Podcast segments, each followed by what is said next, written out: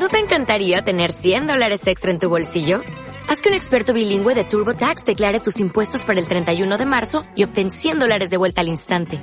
Porque no importa cuáles hayan sido tus logros del año pasado, TurboTax hace que cuenten.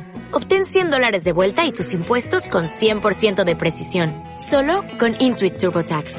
Debes declarar para el 31 de marzo. Crédito solo aplicable al costo de la presentación federal con TurboTax Full Service. Oferta sujeta a cambios o cancelación en cualquier momento. ¿Qué pasa, gallinicas mías? Aquí vuestro reportero maricharachero de Barrio Sésamo, que en este episodio os va a hablar de algunas cositas. Y antes de empezar, os voy a comentar eh, no os penséis que este de nuevo es un episodio como el del Día de los Inocentes, con chorradas de esas, ni de estos que empiezo como si estuviera mal y no sé quién, no sé cuánto, y luego os pego un berrido y os doy un susto. No, esto va, es serio, ¿vale? No hay ninguna chorrada dentro, ni ningún berrido, ni ninguna ni ningún berrido, ni nada, aunque mm, pegue algún berrido de vez en cuando, ¿vale? Bueno, empezamos. Yo, sinceramente, estoy, estoy cansado, pero realmente estoy cansado de de los problemas que me dan continuamente todos los ordenadores, de la dejadez de las empresas para solucionar los bugs, estoy, sinceramente, estoy bastante desencantado de la, de la informática. Ya me pasó hace unos años que fue así como, como un bajón, como decir, bueno, a tomar por culo, uso Windows, uso Windows y que si falla, pues que falle, si funciona bien, funciona bien, y en el momento en que falle, lo apago todo, me pongo, me tumbo a leer y al pollo mierda. Y estoy en este momento en otro punto similar, en otro momento parecido.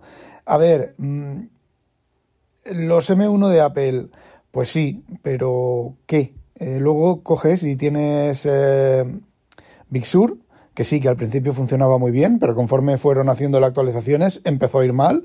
Ahora, la versión esta de Monterrey sin R, con una sola R, perdón, eh, lo mismo, a ver, mm, funciona bien, pero es aburrido.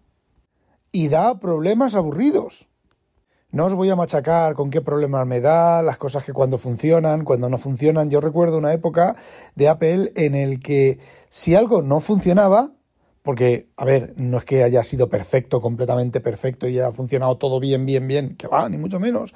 Pero si algo no funcionaba, no funcionaba. Y si algo funcionaba, funcionaba siempre. Pero desde, no sé, desde la llegada de los 64 bits, por poneros así un punto más o menos que yo recuerde, eh, las cosas en Apple están pasando igual que en, que en Microsoft. A veces unas cosas van y a veces otras cosas no van y a las dos horas lo que antes no iba va y lo que antes iba no va. Antes había una cosa que, Apple hacía bien, o, yo pensaba que Apple hacía bien, que es que la mayor diferencia entre el software de Apple y el de Microsoft era que cuando Apple te sacaba una característica nueva en un sistema operativo, acompañado de un hardware o no, hacía meses, semanas, a veces incluso años, que los propios desarrolladores de Apple, la propia gente de Apple internamente, estaba usando esa característica. Y te sacaban la característica, lo nuevo, y funcionaba bien a la primera. Y si no funcionaba bien, no funcionaba. Pero no, ahora sí y ahora no. A, partir de un tiempo a esta parte, Apple hace lo mismo que Microsoft. Anuncia cosas que ni siquiera han empezado a codificarlas y entonces, cuando llega la fecha que tienen prevista de que vaya a salir esa cosa, está a medio terminar y hasta ahora lo que hacía Apple era lo sacaba, hubo una temporada en que lo sacaba, fallaba, unas veces iba bien, otras veces iba mal, etcétera, y exactamente igual que hacía Microsoft. Microsoft decía, no, no, si nosotros salía, yo qué sé, salía una empresa por ahí de, que decía, piticos de boinas rosas. Y Microsoft decía, no, no, si nosotros los piticos de boinas rosas los teníamos previsto para sacar dentro de dos meses. Y pasaban los dos meses, sacaban los piticos de boinas rosas y aquello no funcionaba ni para atrás ni para adelante. ¿Por qué? Porque habían empezado un mes y medio antes de los dos meses. Es decir, habían empezado, empezado medio mes después de que anunciaran que ya lo tenían preparado. Ahora Apple parece ser que hace lo mismo. Y entonces hay una, caída, una poca calidad de todas las cosas que a mí realmente me está cansando. Me está cansando Apple, me está cansando, en cierta medida me cansa menos Microsoft y me está cansando iOS, bueno, Apple en general, todo lo de Apple, y me está cansando. Y fijaos que he omitido Android. Eh, más que Android, he omitido la versión de Android de los teléfonos Samsung. Y de hecho, cada vez uso más el Note 10 Plus, que va para tres años, que el iPhone 12, que va 12 Pro Max, ¿vale? Que va para un año. Y aparte de que el Samsung hace muchas más cosas, eh, Android hace muchas más cosas que iOS, que eso en principio para mí no ha sido un problema. Eh, aparte de eso, yo estoy encontrando más problemas y más cosas raras en iOS que en, en Android. Y es que incluso el reloj tengo el Samsung Watch, ¿vale? Que tiene ya también tres años. Y el. Em, ¿Cómo se llama? Y el. Eh, el Apple Watch, el anterior al modelo que salió ahora, que es, creo que es el Series 6, ¿vale? Y. Mm, un reloj con tres años, con bastante más antiguo, sigue siendo más proactivo, sigue funcionando mejor que un reloj más moderno. Y no hablo de la duración de la batería. Sí que es cierto que la conectividad del reloj con el teléfono es muy corta. El reloj, eh, si está el teléfono está separado de una habitación, el reloj se desconecta, cosa que el Apple Watch, eh, Apple Watch no se desconecta. Pero vamos, a la hora de detectar ejercicio, a la hora de, de detectar sueño, a la hora de muchísimas cosas, funciona mejor, más proactivo y casi os diría casi que más rápido el Samsung Watch que el, que el reloj de Apple. La única ventaja del reloj de Apple es que en algunos programas de mensajería puedes responder fácilmente a, a, mensajes que te envían un sí, un no, o teclear ahora voy, o dictarle a Siri, es lo único. Y volviendo al Note 10, eh, lo que no me gusta del Note 10, lo único que no me gusta del Note 10 son la, es la pantalla curva. Me resulta bastante incómoda, a veces detecta falsos positivos de tocar el borde, pero es lo único que me desagrada. La duración de la batería sí es inferior. Bueno, no sé qué deciros, ¿eh? es más o menos igual. Los, los dos teléfonos los cargo cada dos días y medio. Y respecto a los PCs, fijaos lo que os digo.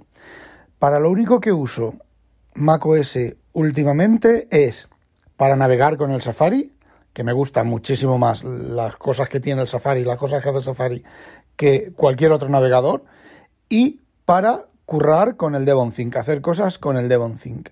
Para cualquier otra cosa, enciendo el BTO que tiene Windows. Además, fijaos una cosa, el MacBook Pro eh, de 16 pulgadas, que tiene meses la pantalla, la pantalla de mi BTO, que es OLED, aparte de que con algunos marrones y algunos grises creo que salen unas rayas, unas aguas verticales que yo realmente cuando estoy haciendo cosas con el portátil no me doy, no me entero. La pantalla, teniendo ya un año y medio o dos años que tiene el BTO, os digo que la pantalla se ve, yo la veo muchísimo mejor que la del Mac. Y ahora que me he quitado Dropbox del, eh, de todas mis, mis, instalaciones. Lo único que no me gusta del BTO es la cantidad de tiempo que tarda arrancar Microsoft Edge, que tarda arrancar el mismo tiempo tanto en el Mac como en Windows como en todos los sitios. Y la batería, que apenas le dura un par de horas, que bueno, que eso ya lo sabía yo, ¿vale? Un portátil con un eh, i7 de 10 cores y una NVIDIA 20, 70 o 2060, pues es normal que consuma lo que no está escrito y un poco más. Como dice Inconvenient, cuando estoy usándolo parece que voy a despegar de la velocidad de los ventiladores. Pero vamos, eso ya era algo con lo que contaba cuando lo compré, la poca duración de la batería y que iba a ser súper ruidoso. Y sí, me he deshecho de Dropbox, son 120 euros al año menos que pago y no os vais a creer con la alternativa que me he puesto. Pero bueno, Dropbox. Dropbox, yo si me habéis oído hablar y he publicado en Twitter que Windows 11 funcionaba, tenía muchos problemas de rendimiento con Windows 11. Sobre todo con el explorador de archivos que se quedaba pajarito. Bueno, pues desde que he desinstalado Dropbox, el explorador de archivos funciona muy bien esos enganches que tiene, que tenía, que abrías una ventana, hacías Windows E y abría la ventana y se quedaba la ruedecita, la pantalla, el detalle de los archivos en blanco y la ruedecita y la barra de esa de progreso avanzando despacio, despacio, despacio, despacio. Y la solución era, no era cerrarlo y abrir otra, la solución era abrir otra encima, otra sesión encima y entonces esa otra había, había veces que funcionaba bien, había veces que tenías que abrir tres, había veces que hacía wine, wine, wine, wine, wine varias veces y eh, buscaba una que no se quedara pajarito. Y que aquellas volvían otra vez al cabo de un rato, volvían, por ejemplo, una de las cosas cuando avanzabas a una carpeta y volvías hacia atrás en, la carpeta anterior, había veces que también pasaba lo mismo. Bueno, pues desde que he desinstalado Dropbox, eso ya no me ha vuelto a pasar. También es cierto que el explorador de archivos en Windows 11, con o sin Dropbox instalado, eh, se le cruzan los cables y de vez en cuando revienta, se vuelve a cargar, vuelve a abrirte las mismas ventanas y las mismas cosas que tenías. Y bueno, tampoco es tan grave. Bueno, pues como os he comentado, Dropbox he dejado de usarlo no porque no me funcione, de hecho es la nube que mejor me está funcionando, absolutamente con diferencia de cualquier otra, pero eh, son 120 euros al año, realmente no lo necesito. Y dado que mi uso intensivo en las nubes ha ido bajando a lo largo de este último medio año, por el tema de que no son, no son reliables, no son confiables para nada para ningún trabajo serio, pues eh, he decidido, he decidido, no, llevo ya 15 días o así, que estoy con, tachán, no lo podéis ni imaginar, OneDrive. El mayor problema es que meter todo lo que tengo en, tenía en las nubes en una sola nube como OneDrive, el problema es que tengo 960 gigabytes eh, usados, con lo cual me quedan solamente 50 gigabytes para completar el Tera y bueno, pues tengo la cuenta llena.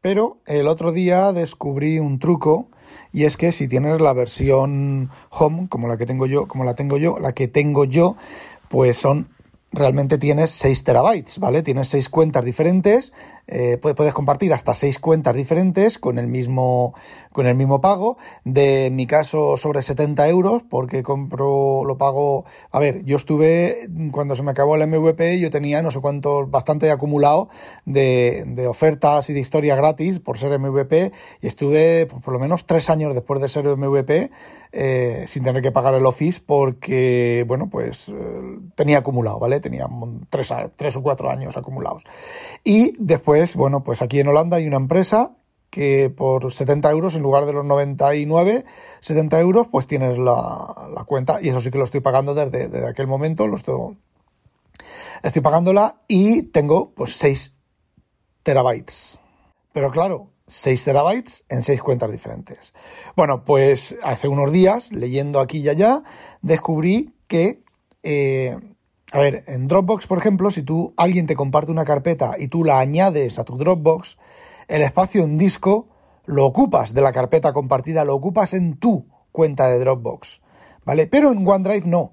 En OneDrive, por ejemplo, si yo me cojo una carpeta y pongo para guardar, a ver, yo tengo todas las cosas que yo tengo para guardar de, de, programas comprados, de todos mis escaneos, el resultado de todos mis escaneos, el, el resultado no, el, los escaneos tal y como salen del escáner, todo eso, aparte de los PDFs generados con el OCR y todo eso, yo eso lo tengo en, en bruto y lo tengo guardado, ¿vale? Lo tengo guardado en el NAS y lo tengo guardado, en este caso, en la, en la nube de OneDrive. Antes lo tenía en, en Dropbox, pues todo eso eh, durante durante, bueno, pues el mes de diciembre lo he ido pasando todo a, OneDrive. Bueno, pues lo tengo escaneado y tengo eso, pues en zips, en fin, los JPG y los BMP y los TIFF los tengo en, en zips y lo tengo guardado en la nube aparte del NAS. Con lo, con lo cual, si algún hipotético caso me robaran el NAS, pues todo eso no lo, no lo pierdo. Bueno, pues yo cojo una carpeta, esa carpeta, por ejemplo, en lugar de tenerla en mi cuenta principal de, de, de OneDrive, de hoy de OneDrive, sí, de OneDrive, eh, de OneDrive la copio a otra de las cuentas que tengo, ¿vale? Y eso es una carpeta se pone para guardar. Bueno, pues yo esa carpeta la comparto y la comparto a mi otra cuenta, a mi cuenta principal. Yo en mi cuenta principal recojo la compartición, la añado como carpeta, como carpeta normal, y esa cuenta, esos ficheros no me ocupan sitio en mi cuenta principal. Con lo cual puedo tener en una sola cuenta, en teoría, hasta 6 terabytes. y por lo que he podido comprobar en, el trabajo, ¿vale?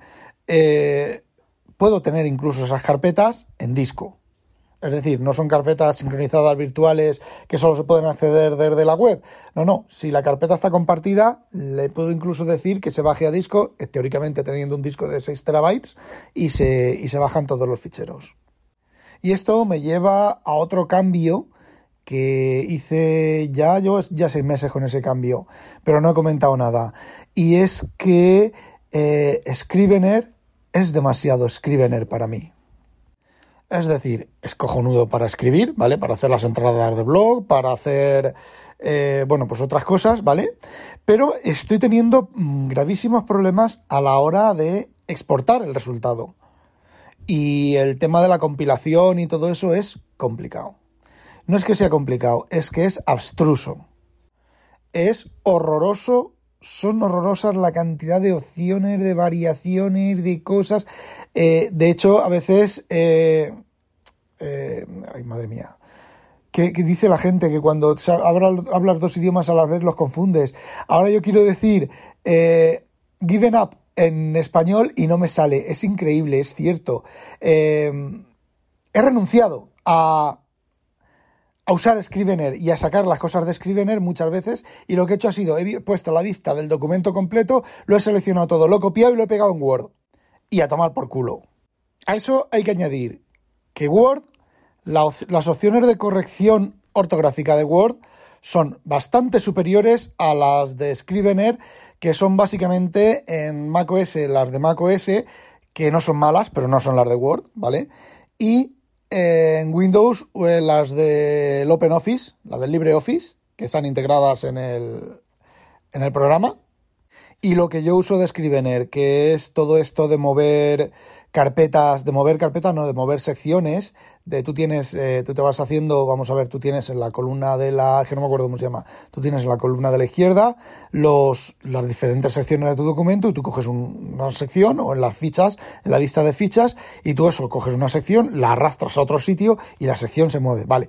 Pues eso, el Office lo tiene exactamente igual. Tú te vas definiendo secciones en, en el, tipo, en los estilos, los diferentes niveles de estilo y luego en la columna de la izquierda tú coges un estilo, lo arrastras hacia arriba y te lo cambia de sitio en el documento. Y si todo eso de lo que ves es lo que se imprime el, el WYSIG ese, como se diga, pues simplemente se trata de, en Word de toda la vida, y esto es de toda la vida, y esto es algo que debería de ser básico para cualquiera que maneje Word, es utilizar los estilos. A ver, es utilizar los estilos. Luego le dices a Word que, te, que cambias el estilo y un documento se convierte en otro documento completamente diferente simplemente cambiando los estilos. ¿Qué es lo que hace Scrivener? a la hora de compilar. Simplemente le dices qué opciones de estilo y qué cosas tiene. Vale, si Scrivener tiene mil millones más. Pero vamos a ver, tú cuando estás escribiendo la negrita, la cursiva, da igual, ¿vale? En el Scrivener también ves negrita y cursiva, la tienes que poner, ¿vale? Y luego todo el tema de cita, de niveles de, indentación, todo ese tipo de cosas, todo ese tipo, ese tipo de cosas lo tiene el Word. Si lo haces con estilos, y con estilo, por supuesto, pues tienes exactamente el mismo resultado. ¿Y qué queréis que os diga? El Word también tiene vista de, de edición de, ¿cómo se llama? De edición de de esquema, sin estilo ninguno, ¿vale? Parece como si estuvieras escribiendo una máquina de escribir. Creo que también las últimas versiones tienen eh, formato de concentración y si no lo tienen, pues, ¿qué queréis que os diga? Mm, tener la línea en un sitio, tenerla en el otro sitio, da exactamente igual. Que es a lo que me lleva a lo último ya para terminar, que me estoy alargando mucho, es que si tú necesitas para escribir, necesitas un programa chipiguay que te facilite la escritura, necesitas un programa, un modo de concentración, necesitas falta que no te distraigan, necesitas todo ese tipo de cosas, tú no eres escritor, ¿vale? A ver, yo recuerdo, yo sé que hay escritores, no recuerdo qué escritor es, pero y una escritora que escribían en una mesa camilla, una mesa de café, y ahí escribieron novelas enteras. Roald Dahl, Roald Dahl tenía una caseta y el gato también. el gato también opina. Y, tenía una casetita. De verdad, qué celos. Ignóralo. Eh, tenía una, caseta en el jardín. Entonces él se, se, ponía allí como se tapaba para no pasar frío, claro. Y allí era donde se escondía de la familia para que le dejaran escribir y tal. Y tenía una mesa de, de estas tipas, tipo de camping y ahí, ahí estaba. ¿Algo que decir, señor gato? Y bueno, Julio Verne, por ejemplo, donde escribía Julio Verne, tenía una mesa súper pequeña, una mesita, eh, ¿cómo os diría yo? Del tamaño de una mesa camilla, pero cuadrada, ¿vale? Y alta. Y, eh, y ahí con una silla de madera bastante, bastante incómoda, y ahí Julio Verne escribió la mayoría de sus novelas. Eh, Casi todas, porque una, una vez que, además, era el sitio ya en el que vivía ya casado. ¿Y qué queréis que os diga? Entonces, pues eh, no hacen falta, no son programas, no son los programas, es lo que uno, lo que uno es y lo que uno maneja. Bueno, chicos, eso era todo lo que quería contaros. Mm, Me vais viendo la conclusión. Eh, no sé, ya os contaré más sobre esto. Hala, no olvidéis sospechosos habitualizaros y que no la pique un pollo belga. ¡A demonio! ¿No te encantaría tener 100 dólares extra en tu bolsillo? Haz que un experto bilingüe de TurboTax declare tus impuestos para el 31 de marzo y obtén 100 dólares de vuelta al instante. Porque no importa cuáles hayan sido tus logros del año pasado, TurboTax hace que cuenten. Obtén 100 dólares de vuelta y tus impuestos con 100% de precisión. Solo con Intuit TurboTax. Debes declarar para el 31 de marzo. Crédito solo aplicable al costo de la presentación federal con TurboTax Full Service. Oferta sujeta a cambios o cancelación en cualquier momento.